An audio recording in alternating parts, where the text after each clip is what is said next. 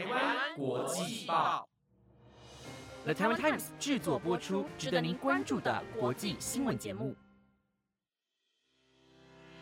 欢迎收听台湾国际报，我是婉云，带您来关心今天五月十四号的国际新闻重点。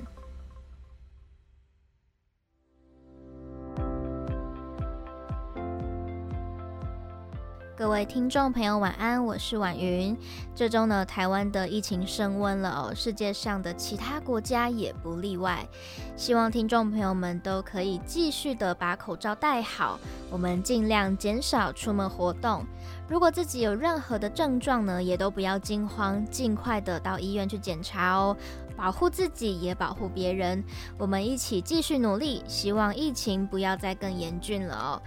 那么在今天的节目开始之前呢，希望大家也可以先帮我们动动手指，在下方的资讯栏点到台湾国际报的 Instagram，并且呢按下追踪。除了可以看到每周国际新闻的整理之外，我们也会搜集国际名人的大小事，一起跟大家分享，也不定时的会在上面有跟大家互动的小游戏哦。所以呢，如果您对这些内容有兴趣，想要知道的话，就赶快到我们台湾国际报的 Instagram 来逛逛吧。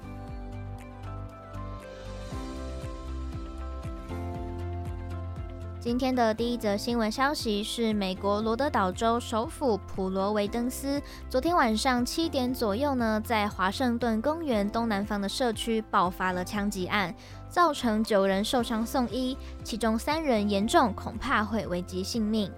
针对这起事件呢，普罗维登斯警察局长克雷蒙兹就表示，涉案的嫌犯都是年轻的男子。两群人发生了争吵之后，就有人从一辆车当中瞄准了一栋住家开枪，而屋里的另外一个人随即开枪回击。估计这起枪击案总共开了数十枪。发生事件的社区通常很安静，因此周边的居民都对这起事件感到相当的讶异。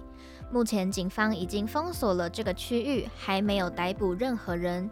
警方也表示，受害人的年龄介于十九到二十五岁之间，其他的身份细节并没有公布，并且认为这起事件是这个城市史上最大的枪击案件。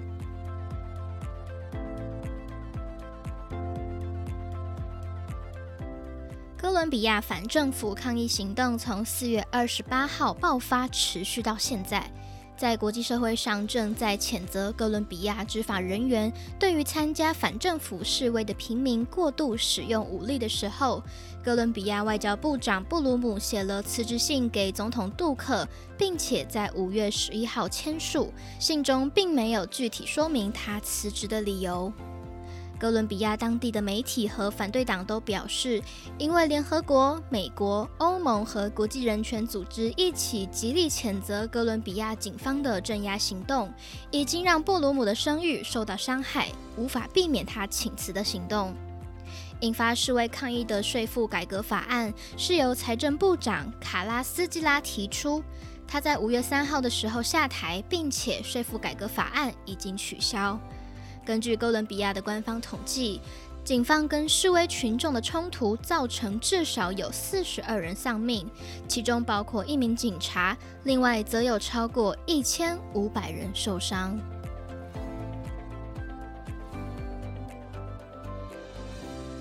台湾近期缺水危机一直是大家所关注的问题，而美国加州也正在经历从二零一四年以来最严重的旱灾。美国加州四五月的温度高于平均温度，天后干旱。加州州长纽森在今天扩大了干旱的紧急状态范围，宣布州内五十八郡当中的四十一郡进入干旱紧急状态。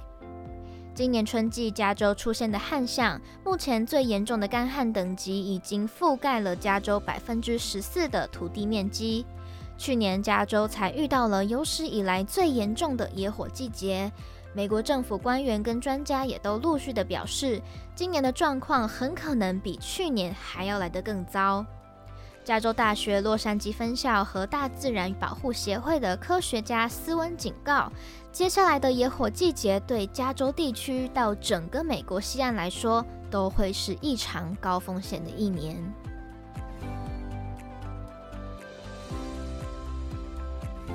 继上个月苏伊士运河塞车事件之后，美国密西西比河也出现了船只排队通过的事件。原因是因为美国田纳西州四十号洲际公路横跨密西西比河的德索托大桥，在例行检查的时候发现了裂缝，所以宣布紧急关闭桥梁来进行紧急维修。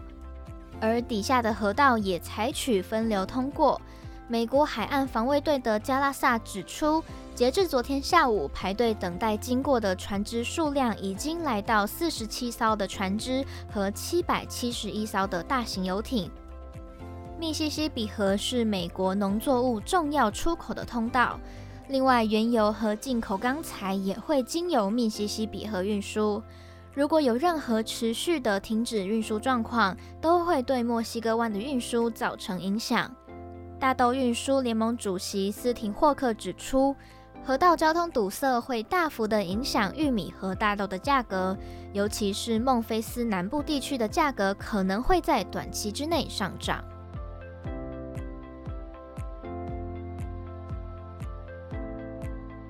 美国随着疫情逐渐缓解，开始重新开放经济之后，消费者的需求突然大幅的增加。各大企业都开始进行扩大征才。麦当劳在今天宣布，计划要帮勤奋工作的三万六千五百名员工时薪平均调高百分之十，初级员工的时薪至少要达到十一到十七美元，轮班经理时薪也至少要十五到二十美元。具体的薪资调整将会取决于工作分店的地点。另外，也计划未来三个月之内要雇佣一万名的员工。亚马逊公司今天也宣布了在美国和加拿大招聘七点五万名员工的计划，提供了一千美元的签约奖金来吸引求职者投履历。亚马逊表示，新员工的平均时薪为十七美元，比一般公司每小时十五美元的起薪还要来得更高。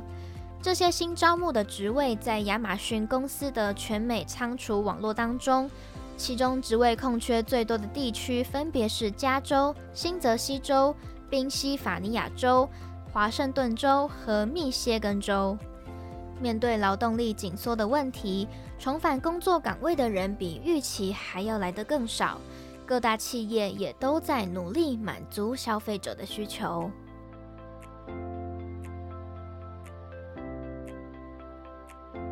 最后带您关心到科技方面的消息。荷兰半导体装置制造商艾斯摩尔所生产的极紫外光微影设备，对于晶圆代工大厂的先进制程相当的重要。韩国产业通商资源部宣布，艾斯摩尔计划要在韩国投资二点一亿美元，在京畿道华城市建立极紫外光再制厂以及训练中心。预计在二零二五年底前完成，未来将要在韩国聘用超过三百名的专业人才。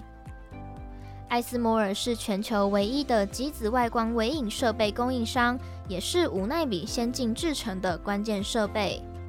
艾斯摩尔位于韩国的在制厂房，是要用来升级南韩当地运作中的极紫外光微影设备。另外，半导体时刻机台制造商科林研发公司也即将要扩大投资南韩。有业界消息指出，科林已经把在韩国的生产目标提高了一倍，目前正在寻找地点来建立新的工厂扩充产能。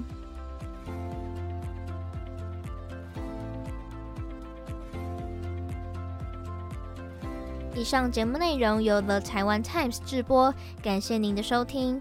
如果您还有其他议题新闻内容想要了解的话，欢迎在下方留言告诉我们。如果您喜欢我们所为您整理的国际新闻重点，也都欢迎您可以留下五星好评。我们每周一到周五晚上十点将会持续的整理重要的国际新闻消息，让听众朋友们可以快速的了解国际上正在发生的事情。最后，预祝大家有个美好的周末假期。我是婉云，我们下周再见，拜拜。